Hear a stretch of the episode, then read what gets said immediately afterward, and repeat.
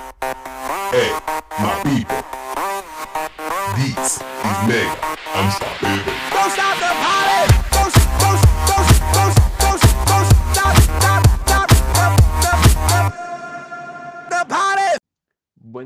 Y caballeros. Yo soy Santiago Reyes González y el día de hoy tenemos un episodio muy especial, ya que tendremos a una matemática mundialmente reconocida, quien tiene dos maestrías y siete doctorados en el área de matemáticas. Ella es experta en el tema de los números reales, que es justamente de lo que nos va a hablar en este episodio. Con ustedes, la inigualable Cristina Pérez Méndez. ¿Cómo estás, Cristina? Muy bien, gracias por la invitación. Espero poder ayudarlos a resolver algunas dudas que tengan sobre este tema. Bueno, y también con nosotros está el reportero que el día de hoy nos va a ayudar con la entrevista, Rodrigo Hernández Chávez. ¿Qué tal estás, Rodrigo? Hey, hola Santi, me da mucho gusto que me hayas invitado a tu programa de radio. Estoy muy emocionado de entrevistar a Cristina y saber un poco más de lo que es ese tema de los números reales que a todos les genera mucha confusión.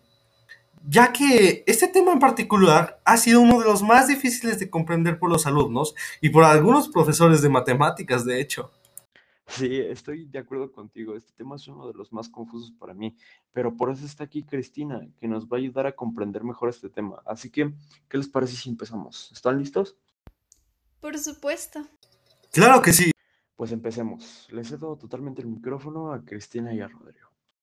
Sí, es algo parecido a lo que nos acabas de decir. Los números que ya conocemos como el 10, el 20, el 30, sí forman parte de los números reales, pero es algo un poco más complicado de lo que parece, pues los números reales son la base del cálculo y del análisis matemático, y son un conjunto de que forman parte de un cuerpo ordenado, y este cuerpo se divide en dos grupos, los números racionales y los números irracionales.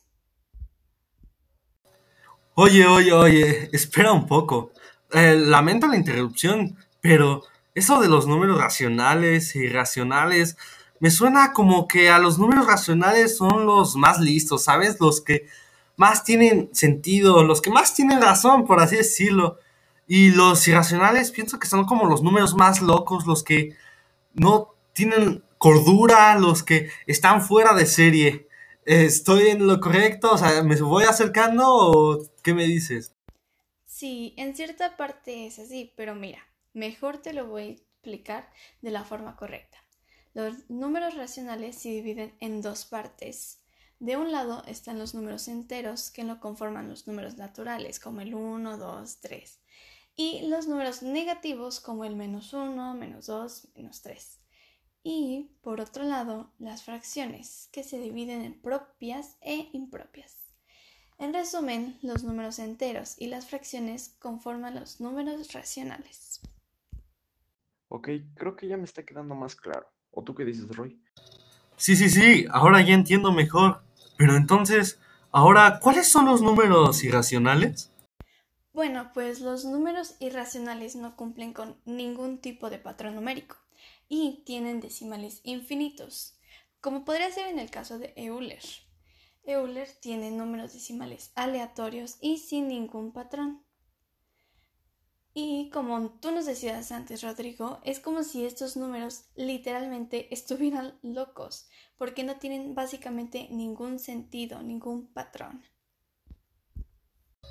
Ok, pero ¿hay alguna regla en específico que tengan que cumplir los números reales para poder ser llamados números reales o, o en sí no deben de cumplir ninguna regla? Los números racionales siempre deben de ser periódicos.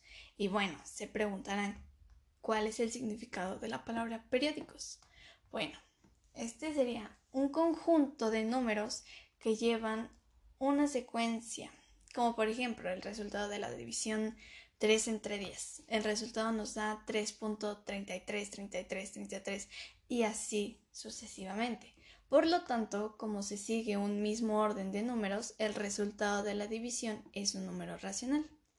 Pero, por otro lado, los números irracionales son todo lo contrario. No tienen una secuencia, no siguen el patrón. Y un buen ejemplo podría ser el número pi, ya que su valor es 3.1415, etcétera, etcétera. Pero en ningún momento se van a repetir las series de números. ¿Y cuáles son las propiedades de estos números reales? Los números reales tienen seis propiedades para poder identificar qué tipo de operación se está mostrando. Como primer lugar tenemos la cerradura, la cual nos explica que al dividirse un número entero entre otro, vamos a obtener otro número entero. La propiedad conmutativa, en la cual podemos observar que el orden de sus factores no va a afectar el resultado. En la propiedad asociativa, como bien lo dice su nombre, los factores se asocian. Para la distributiva podemos explicar que si un factor está multiplicando, se va a distribuir dentro de la operación en forma de suma. En el elemento neutro siempre va a haber un 0 o un 1, ya que de esta manera el resultado no será afectado. Y, por último, la propiedad inversa, donde colocamos el mismo factor solo que con el signo contrario para no alterar el resultado. Ok, ¿y alguien pudo ordenar todos estos números para que cumplieran con todas las reglas? Sí, de hecho, alguien sí pudo hacer esto que estás comentando y se llamó Dedekind, con una idea llamada las cortaduras de Dedekind. ¡Wow! ¡Qué impresionante! Pero, ¿qué usos le podemos dar a los números reales en la vida real? ¿Los podemos usar cuando vamos a la tienda?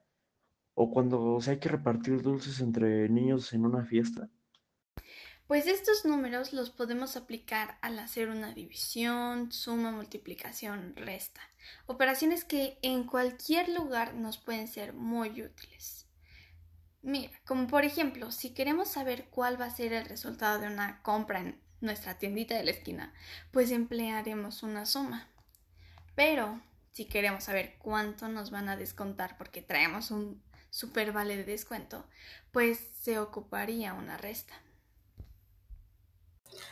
Wow, en serio, te lo vuelvo a repetir. Todo esto de los números reales me ha dejado muy sorprendido. Pero pues creo que he terminado. Se me han acabado las preguntas. Pero creo que ha sido todo por el día de hoy y muchas gracias por tu tiempo, Cristina.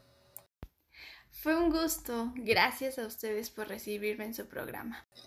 Ah, y también un gran agradecimiento a ti, Sandy, por haberme invitado a, tu, a este episodio de tu programa para poder entrevistar a esta famosa matemática. En serio que muchas gracias por darnos un espacio aquí en tu programa. Claro, fue un placer haberlos tenido a los dos aquí. Ha sido una gran entrevista. Pero pues bueno, este fue el episodio del día de hoy. Muchas gracias a todos y cuídense.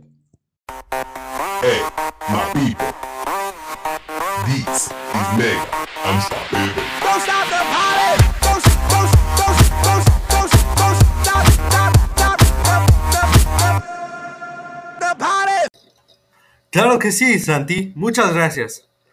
Bueno, Cristina, aquí te tengo la primera pregunta. La pregunta del siglo.